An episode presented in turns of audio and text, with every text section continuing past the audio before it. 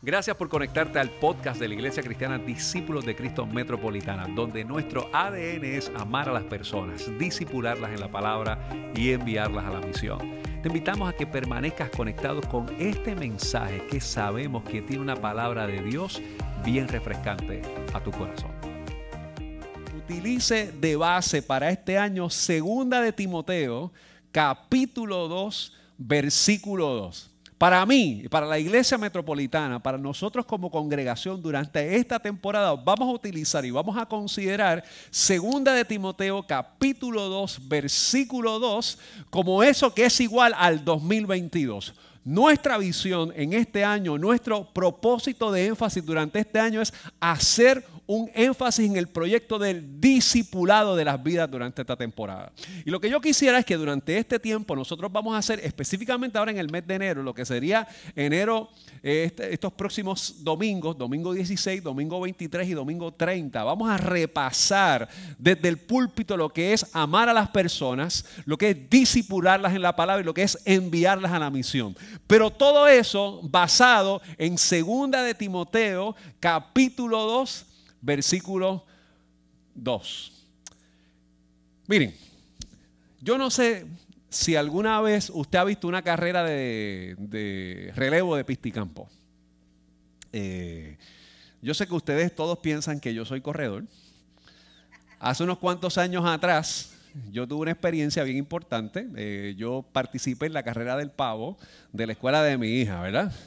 Eh, eso fue en el año 2017. Ustedes saben que había pasado eh, el huracán María para ese tiempo. Y yo dentro de mí dije, caramba, debo darle un motivo de alegría a todas las personas. Miren, yo le voy a explicar cómo fue todo este asunto. Esto fue, ustedes, Racheli en ese momento estaba en primer grado. Eh, y cuando, cuando los niños están en primero o segundo grado, pues la posibilidad es que actividades involucren a los padres es bien alta, ¿verdad? Yo recuerdo que ese día eh, yo fui a la escuela de Rachel y tenía unas tenis que me había dado Juni, unas tenis, tacho, brutales, que tú las tocabas así y eso botaba fuego para que uno corriera las millas, ¿verdad? Lo que es que yo no había calibrado bien la velocidad de las tenis, de la suela de, los, de las tenis, con mi capacidad atlética de ese momento, ¿verdad? Y yo me acuerdo que ese día había, yo iba, iba, a, iba a predicar en el servicio de acción de gracias de la Escuela Superior de Nazareth Christian Academy, que quedaba como eso queda como a 5 o 6 minutos. Eh, bueno, Daniel me dice que queda 3 minutos, ¿verdad? Eh, y de repente la, directora estaba diciendo a todos los padres, a todos los padres, y ningún papá se, motivaba para correr. Y yo dije, mira, esto tiene que avanzar, pues yo me voy a ofrecer para entrar allí. Y de repente la, la que tenía el micrófono dijo, y aquí está con nosotros, ¿cómo usted se llama? Eliezer, el reverendo Eliezer Ronda. Y pues la gente empezó a aplaudir, se metieron más personas a correr en ese momento. Y pues ustedes saben que ya cuando yo estaba dando la vuelta, yo decidí que era un buen momento para orar públicamente allí. y pasó esto que ustedes ven ahí. Fui corriendo. Ay, Cristo. Y esa fue la primera caída de tres en una carrera que duraba 12 segundos. Oye, Juni, yo nunca te había visto riéndote de mí con eso. Eh, me caí una vez. Eh, los que iban al frente se repararon más adelante, entonces yo quise volver a imitarlos, les brinqué por encima, me volví a caer eh, y cuando iba terminando la carrera me caí una tercera ocasión, de más pueden saber que desde ese momento soy el papá más popular de la escuela. Este, soy el más conocido, no necesariamente porque sea pastor, sino porque soy el papá que se cayó tres veces en la carrera del pavo. De hecho, todos los años que hay carrera del pavo, yo recibo mensajes de hace falta la carrera, necesitamos que estemos aquí. Eh, y yo he comprobado que yo le generaron más views en las redes sociales a la escuela con esa carrera que con todas las propuestas que ellos han hecho eh, de redes sociales. Pero eso es otro tema que podemos trabajar ahí. Así que mi experiencia en la carrera en las carreras, pues no siempre ha sido muy exitosa, ¿verdad? Eh, pero yo puedo decir algo ese día, aunque yo lo pensé en un momento dado que era no terminar la carrera, pues yo decidí terminar, aunque me siguiera cayendo y me siguiera cayendo y me siguiera cayendo. Yo quiero decir esto porque yo pienso que la experiencia del creyente es específicamente como una carrera. Vamos a imaginarnos que usted está mirando una carrera de atletismo, de pista y campo, es particularmente carreras de relevo. Y este asunto de relevo usualmente tiene un detalle de, un batón.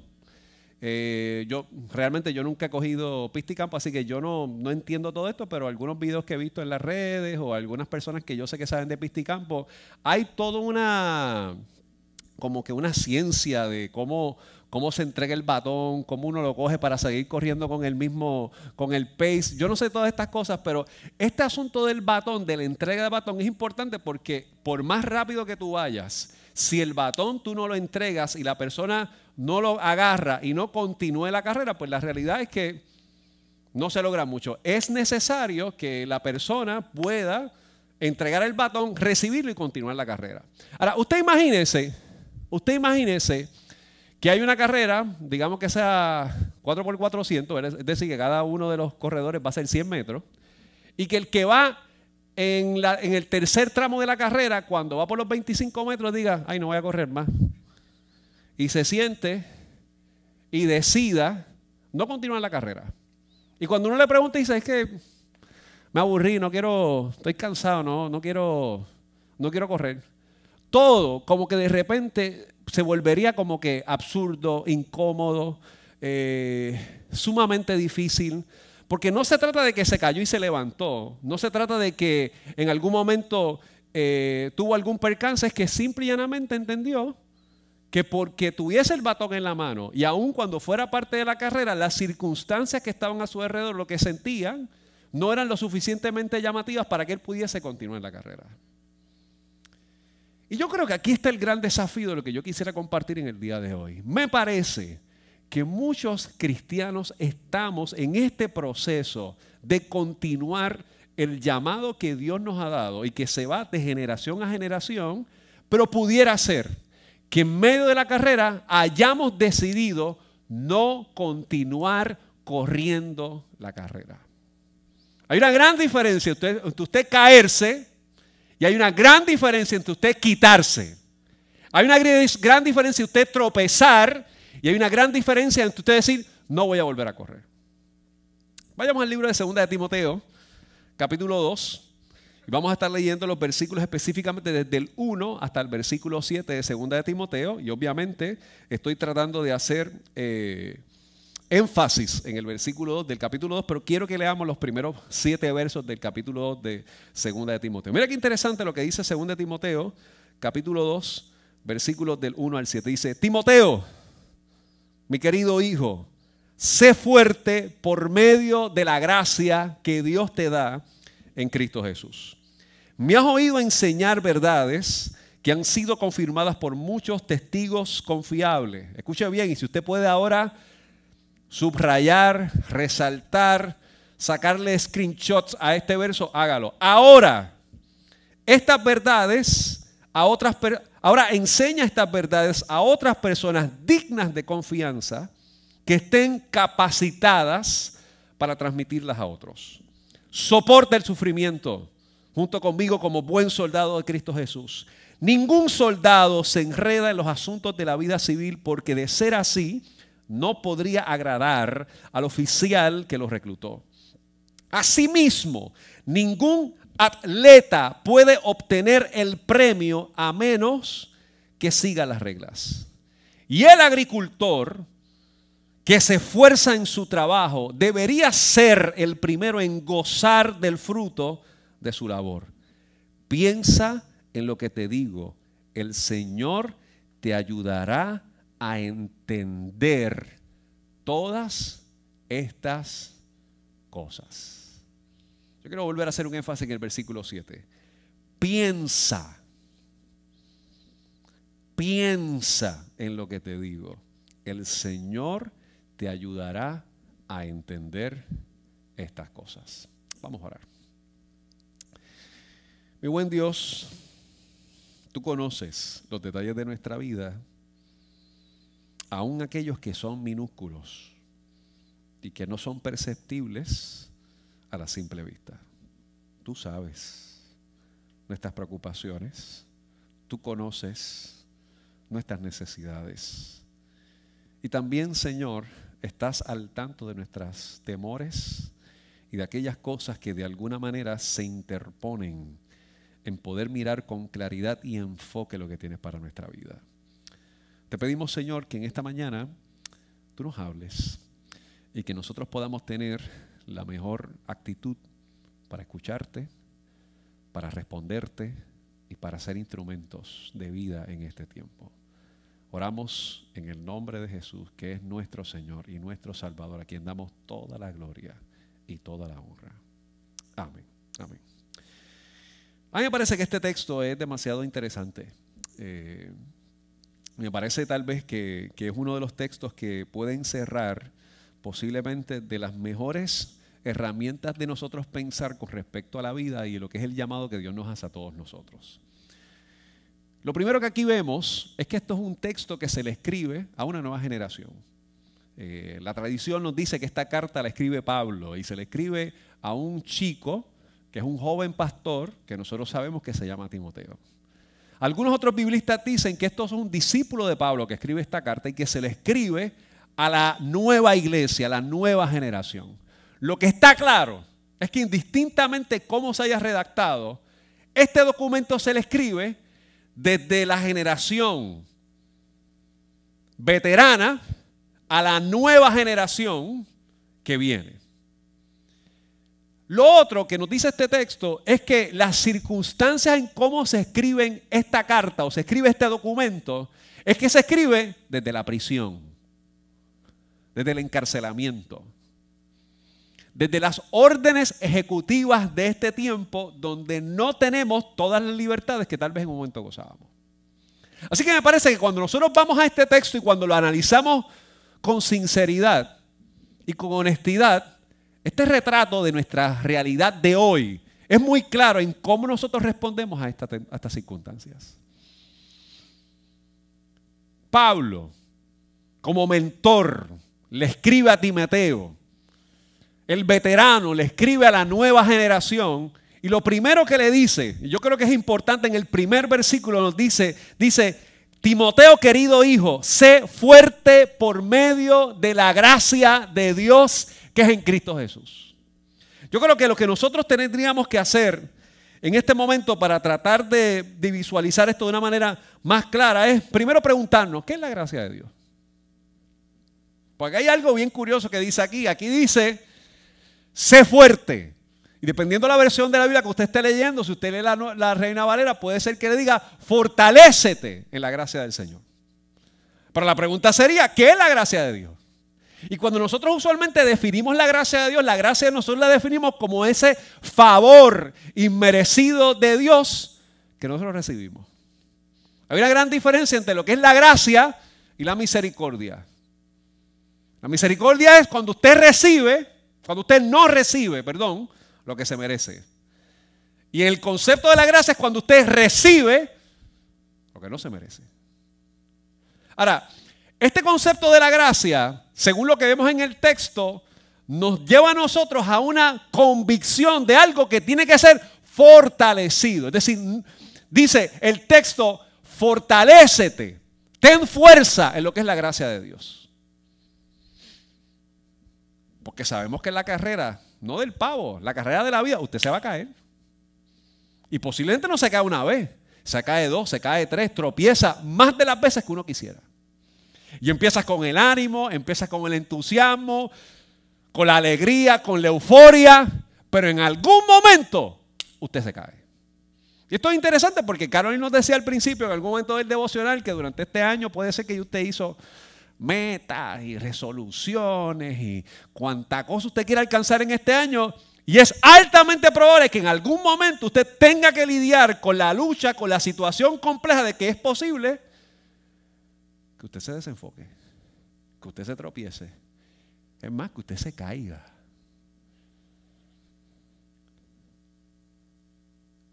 El primer consejo que se le da es fortalécete en la gracia de Dios. La pregunta sería, ¿qué es eso de fortalecerse en la gracia de Dios? ¿Cómo es posible que usted tenga gracia débil o gracia fuerte? Fíjense, porque si la gracia tiene que ver con recibir lo que yo no me merezco, Cuando usted mira el modelo de Jesús, Jesús predica un sermón en Mateo capítulo 5 o Lucas capítulo 6, o unos le llaman el sermón del llano o el sermón del monte. Y cuando Jesús predica ese sermón, Jesús tira una serie de cosas bien desafiantes. De hecho, nosotros vamos a hablar del sermón del monte en algún momento del 2022. Vamos a estudiarlo juntos como iglesia. Porque si queremos ser discipuladores, tenemos que saber en qué consiste particularmente el carácter de Cristo. Por lo curioso es cuando Jesús dice eso es que, mira, el que te da en la mejilla, Jesús tiene la babilla de decirnos, ponle la otra. Y si alguien te hace ir una milla, pues ve con él dos. O sea, Jesús tiene un concepto de la gracia basado en ese sermón de fortaleza es que no devolvemos lo que se merece el otro, lo que entendemos que se merece, le devolvemos con bondad la injusticia. Ahora, lo curioso es que quien está escribiendo esto es un preso. Y es un hombre que sabemos que merecía la cárcel antes de su conversión. Pero precisamente su conversión merecía la libertad. Y haciendo lo correcto, haciendo lo justo, haciendo lo bueno, había quedado en las prisiones. Y desde ahí, Pablo, que nosotros entendemos que escribe esta carta, habla de algo que para mí es fundamental y que lo vemos en el segundo versículo. Pero yo quisiera verlo primero en primera, en 2 Timoteo capítulo 1, el versículo 12. Mira lo que dice 2 Timoteo 1, el capítulo antes, el versículo 12. Estoy leyendo la nueva traducción viviente. Mira cómo lo dice. Dice, por eso estoy sufriendo aquí en prisión, pero no me avergüenzo de ello porque yo sé en quién he puesto mi confianza y estoy seguro que Él es capaz de guardar lo que le he confiado hasta el día de tu regreso. Y mira cómo le dice antes de entrar al capítulo 2, aférrate al modelo de la sana enseñanza que aprendiste de mí, un modelo formado por la fe y el amor que tienes en Cristo Jesús. Mediante el poder del Espíritu Santo que vive en nosotros, guarda con sumo cuidado la preciosa verdad que se te confió. Las circunstancias, los desafíos, las complejidades, no deben tener mayor potencia que perder el valor de lo que se nos ha otorgado en el proyecto del discipulado. El testimonio, la verdad de Dios, el consejo de Dios, no es algo que podemos abandonar. Por eso el versículo 2 de segundo capítulo de Timoteo, que para mí es fundamental, mire, que usted se lo debe aprender de memoria este año. Dice en primera instancia, me has oído enseñar verdades que han, que han, sido confirmadas por muchos testigos confiables. Ahora enseña estas verdades a otras personas dignas de confianza, capacitadas para transmitirlas a otros. No podemos dejar el batón y no continuar la carrera porque pensemos que no vale la pena. Mire, usted y yo somos hoy lo que somos para bien o para mal. Porque alguien se tomó el tiempo para compartirnos palabras de Dios. Alguien se tomó el tiempo para escuchar nuestras cosas. Mira, yo me acuerdo mi primer sermón, yo lo prediqué a los siete años. Mi mamá tenía un grupo de oración en la iglesia de San Patricio, eh, de ayuno, los miércoles en la mañana. Cuando mami iba, cogía vacaciones. Y si las vacaciones no coincidían con las de mi papá, eso era un problema. Porque si no coincidían, pues ya tú sabes que ese miércoles caíamos en el templo en un ayuno. Y yo me acuerdo que yo, yo fui un niño normal, ¿verdad? Como cualquier otro niño. Algunos piensan que todavía sigo siendo niño. Este, y yo creo que una de las hermanas de la iglesia, me acuerdo que hay una señora, una hermana de la iglesia que ya partió con el Señor hace unos cuantos años atrás, se llama Irene. Irene, mira, nene, ponte ahí a, leer la Biblia y dime ahí lo que tú piensas. Y yo arranqué a predicar a los siete años, que lo que hacía era gritar, por leía gritando lo que yo veía ahí. Yo realmente no entendía tres pepinos de lo que yo estaba leyendo. Pero en ese momento, lo que hizo señora, Irene, me empezó a abrir el apetito por entender la escritura. Así que el miércoles que viene, Irene me decía, te toca predicar. Y eran cinco minutos. Cinco minutos. Cinco minutos de gritar. Y en ese momento, por primera vez yo empecé a leer la Biblia, no por lo que me decían mis maestros de escuela bíblica, sino porque Irene me dijo que yo le dijera lo que yo leía del texto. Empecé a predicar. Y dije 348 disparates. Pero empecé a predicar. Y más de 30 años después, soy pastor de una iglesia.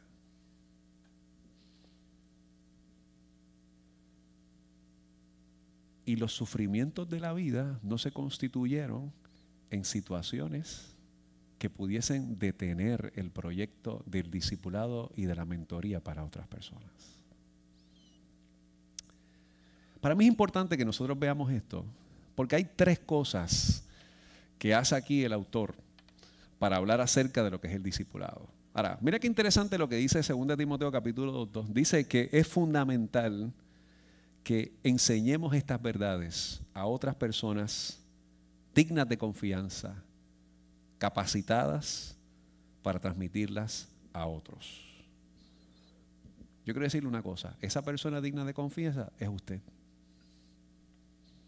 Y durante este año nuestro anhelo y nuestro deseo es que usted esté capacitado.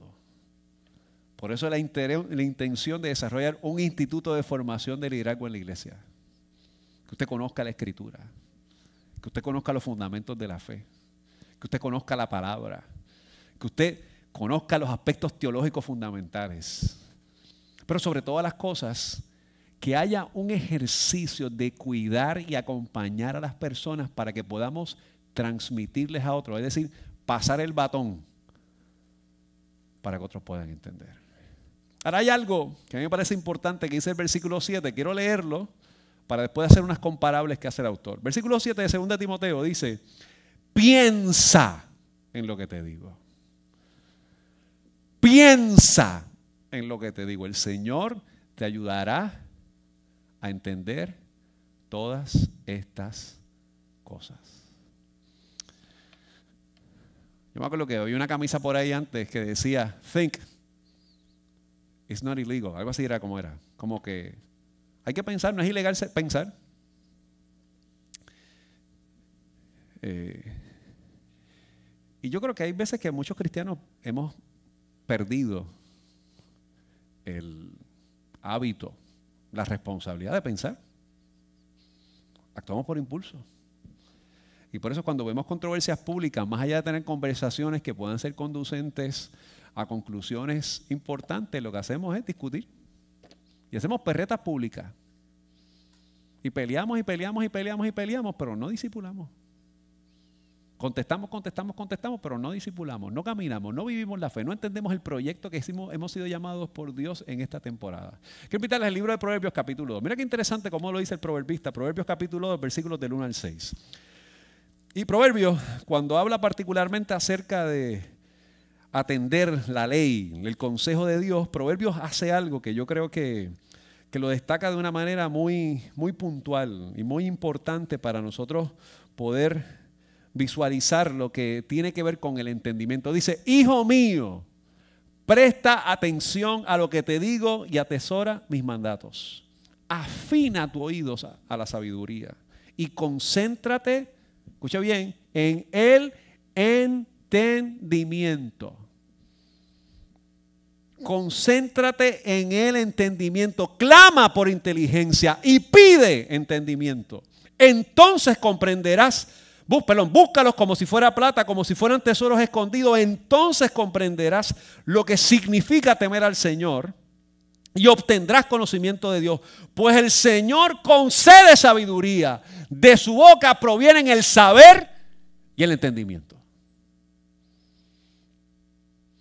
Esto es importante que nosotros lo veamos porque lo que, lo que se le está diciendo a Timoteo, lo que se dice en este texto es, tenemos que ser una generación que piense, que hable de la fe con entendimiento.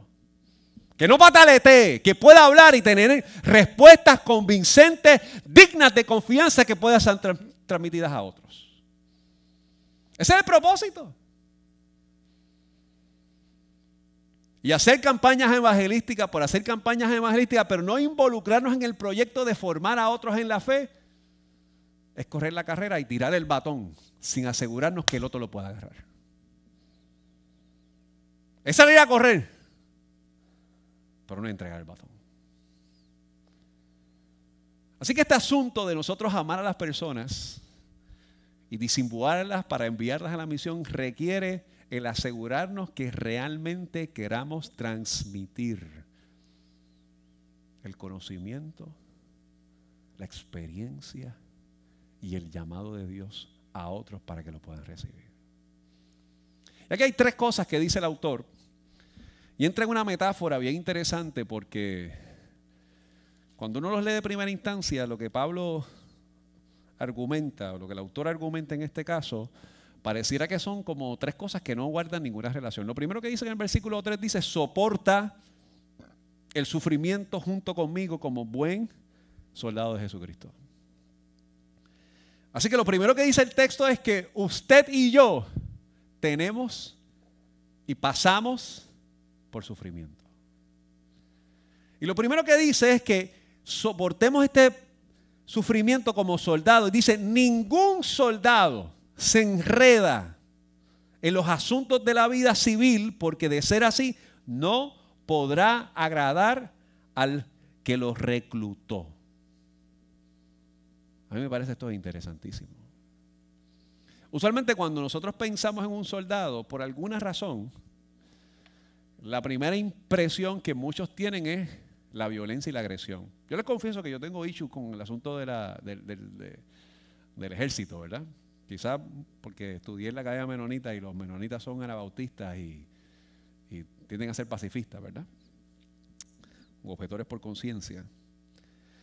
Pero aquellas personas que miran el mundo del ejército de una perspectiva un poquito más amplia saben que la actividad del ejército, más allá de ubicarse en el asunto de la violencia, lo digo, mi papá fue militar, es que está ubicado en la disciplina y en la lealtad a los rangos. Y lo primero que dice este caso, o Pablo, cuando está escribiendo aquí, el soldado no se enreda en cualquier asunto, porque sabe que su fin es agradar, es traerle honra al que lo reclutó.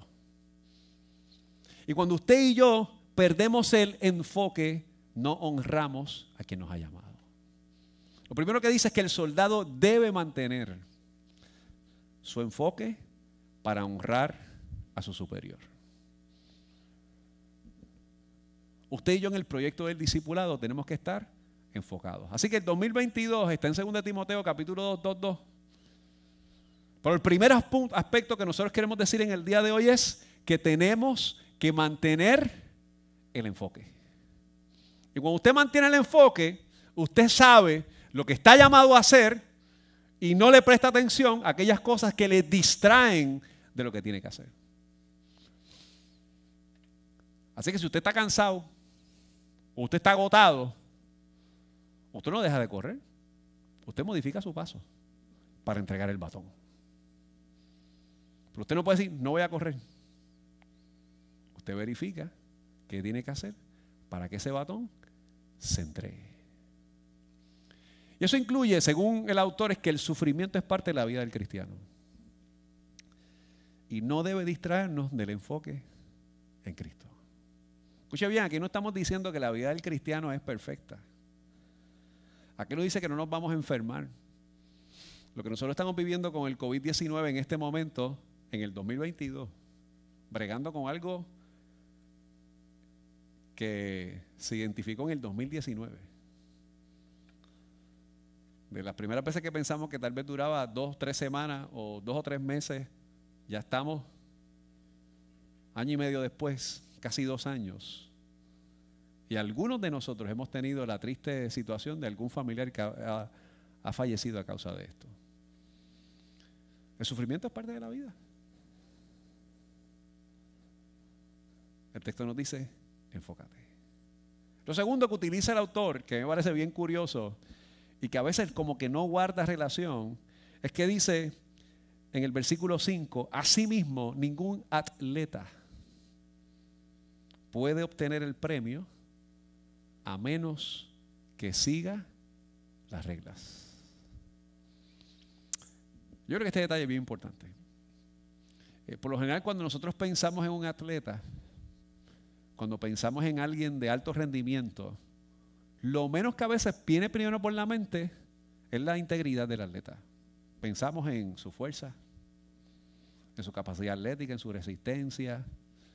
Pensamos tal vez en su trayectoria. Pero muy pocas veces nosotros pensamos, cuando decimos atleta, es posible que usted no piense primeramente en honradez, integridad, honestidad. Eh, ahora estamos en el mes de enero.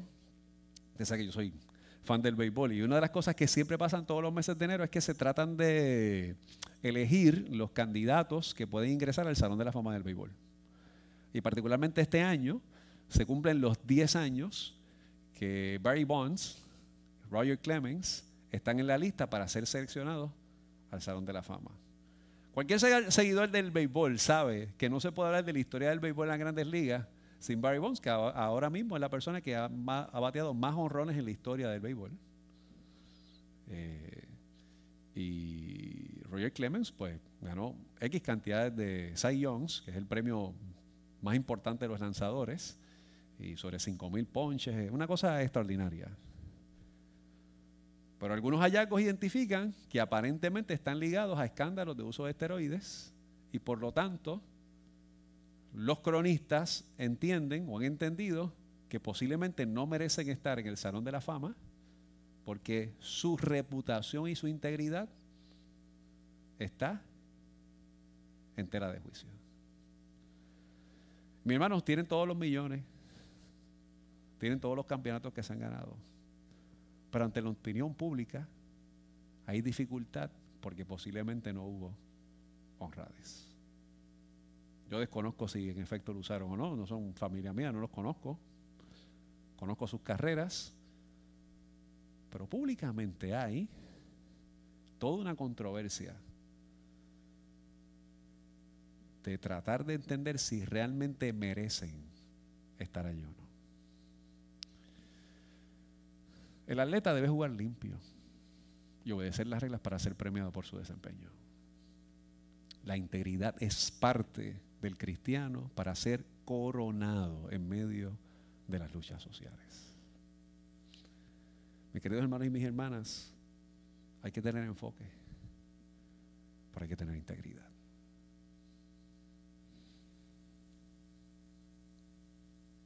2022, más allá de ser año que usted alcance 20 cosas y 20 premios y 20 madres, tiene que ser un año donde nosotros nos enfoquemos y seamos íntegros. El enfoque honra a quien nos recluta. La integridad demuestra nuestros galardones. Y en tercer lugar, Pablo utiliza otra imagen y habla de un agricultor o un sembrador. Y dice el versículo 6, y el agricultor que se esfuerza en su trabajo debería ser el primero en gozar de su labor. Y aquí el autor utiliza, a mi juicio, otra metáfora que para mí usualmente yo no la asocio tanto con un agricultor. Él dice que el agricultor tiene que esforzarse, tiene que fortalecerse. Hay que trabajar duro y ser esforzado para alcanzar la cosecha. Lo interesante es cuando usted es agricultor, si alguna vez usted se ha dedicado a sembrar algo, usted tiene que trabajar literalmente con tierra. Usted tiene que ensuciarse las manos. Usted tiene que agacharse. Usted tiene que visitar el terreno, no una vez, no dos veces. Usted tiene que arar el terreno. Usted tiene que sacar la cizaña. Usted tiene que una y otra vez visitar ese terreno, esforzarse. Porque de lo contrario, la semilla que usted sembró, si no trabaja el terreno, se pierde y no tiene fruto. Miren las casas abandonadas cerca de donde usted vive, los matorrales que se reúnen, que se ponen allí, la cizaña, la serie de animales que a veces trae, la contaminación, las cosas que ocurren con todo eso. Eso es falta de atención a esos lugares que están ahí. Si usted siembra una semilla y la tira y no le presta atención, pudiera ser que algo se dé. Pero la tendencia dice que probablemente no se da. No, vengamos, no vengamos ahora en este escenario que usted tira semilla ahí al garete, la wipipío y sale porque usted la sembró. Porque posiblemente usted no la sembró, usted fue lo que hizo, la tiro. Pero para que se dé, hay que ir al campo. Y si llovió, hay que ir al campo. Y si está enfangado, hay que ir al campo. Hay que agacharse. Hay que ensuciarse las manos para que se pueda dar el fruto. El detalle es que cuando nosotros queremos hablar específicamente del proyecto del discipulado y el llamado que Dios nos hace en esta temporada, es posible que claudiquemos. Y el esfuerzo requiere perseverancia y resistencia para mostrar el carácter de Cristo. Yo quiero preguntarte a ti algo bien sencillo en esta mañana y con esto voy a terminar. Número uno, ¿qué te desenfoca? ¿Qué te hace desobedecer? ¿Qué te debilita? Yo creo que cuando nosotros hablamos de amar a las personas, disipularlas en la palabra y enviarlas a la misión, tenemos que particularmente mirarnos a nosotros mismos con este asunto de cómo yo realmente puedo amar como Cristo y ser amado. Cómo realmente yo puedo proyectarme en un proceso de yo ser realmente desafiado en la escritura para ser enviado en el proyecto de la misión. La pregunta que quiero hacerte es, ¿cómo vas a pasar el batón del carácter de Cristo a los demás? ¿Quiénes son las personas que has pensado en mentorear y disipular en este tiempo? Como pastor y como iglesia, nuestro anhelo es que durante este año nosotros decidamos disipular gente. Decidamos acompañar personas. Decidamos moderarles la fe. Y mis hermanos, ¿qué quiere decir eso? Que usted tiene que ser como soldado, no enredarse en las cosas de la vida, enfocarse. Que usted tenga que ser como el atleta, ser perseverante, ser íntegro. Y que usted finalmente pueda decir, yo voy a hacer todo lo posible porque esa vida pueda dar fruto en el Espíritu. Eso requiere que usted utilice sus manos ahí y se ensucie. Porque así como yo en aquella carrera del pavo, nos caemos. Y nos damos buenas matas en la carrera. Nos tropezamos.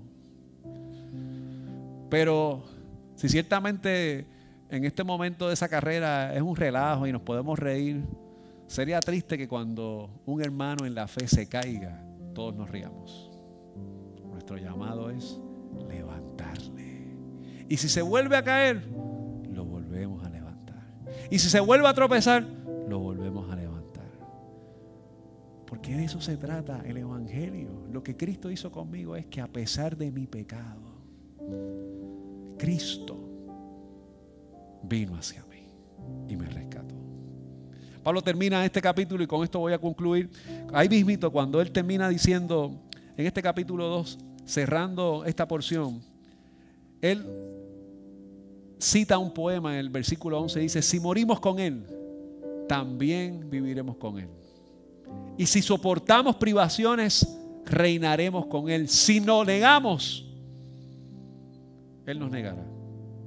Si somos infieles, Él permanece fiel, pues Él no puede negar quién es.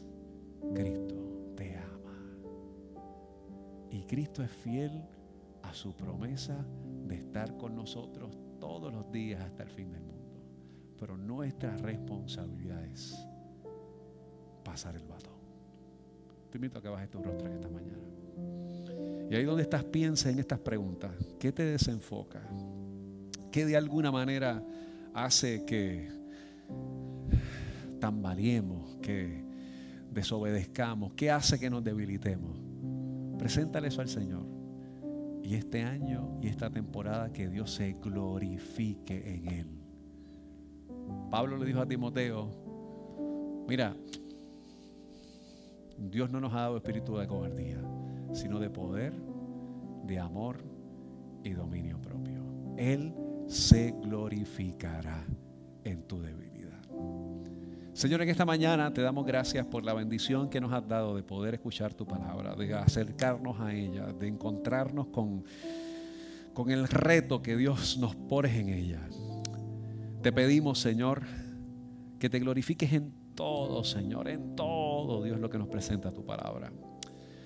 Que hagas en nosotros por encima de lo que pensamos o entendemos. Reconocemos que nuestro pecado nos hace tropezar, que las circunstancias de la vida nos hacen tambalear y lo anhelamos, Señor, ser una iglesia que pueda dar fruto. Anhelamos ser una iglesia que pueda pasar el batón. Anhelamos ser una iglesia, Dios, que pueda formar el carácter de Cristo en otros y en otras, Señor. Compartir el trabajo extraordinario que ocurrió en la cruz, donde te entregaste por amor, aún siendo nosotros pecadores, Señor. Señor, te pedimos que nosotros podamos amar como Cristo. Sabemos que eso a veces es mucho más profundo de lo que nosotros podemos pensar. Ayúdanos a compartir tu palabra de una manera que tu nombre sea glorificado y exaltado. Señor, que cada ministerio, que cada persona de la iglesia, que cada uno de los que estamos aquí, que cada familia, cada hogar que de alguna forma está siendo hoy eh, alcanzada por este mensaje, podamos tener la honestidad, la humildad y el compromiso de poder responder a este reclamo que nos haces en la mañana de hoy. Glorifícate, Señor, en este tiempo. Glorifícate en la iglesia. A tu nombre damos la gloria y la honra. Regalamos en el nombre de Jesús, nuestro Señor y nuestro Salvador. Gracias por haberte conectado a nuestro podcast de la semana de la Iglesia Discípulos de Cristo Metropolitana. Te invitamos a que continúes conectado con nosotros en nuestra página de internet que es www.icdcmetro.com y que sigas compartiendo este mensaje a través de Facebook, Twitter, YouTube e Instagram. Gracias por haber estado con nosotros. Dios te bendiga.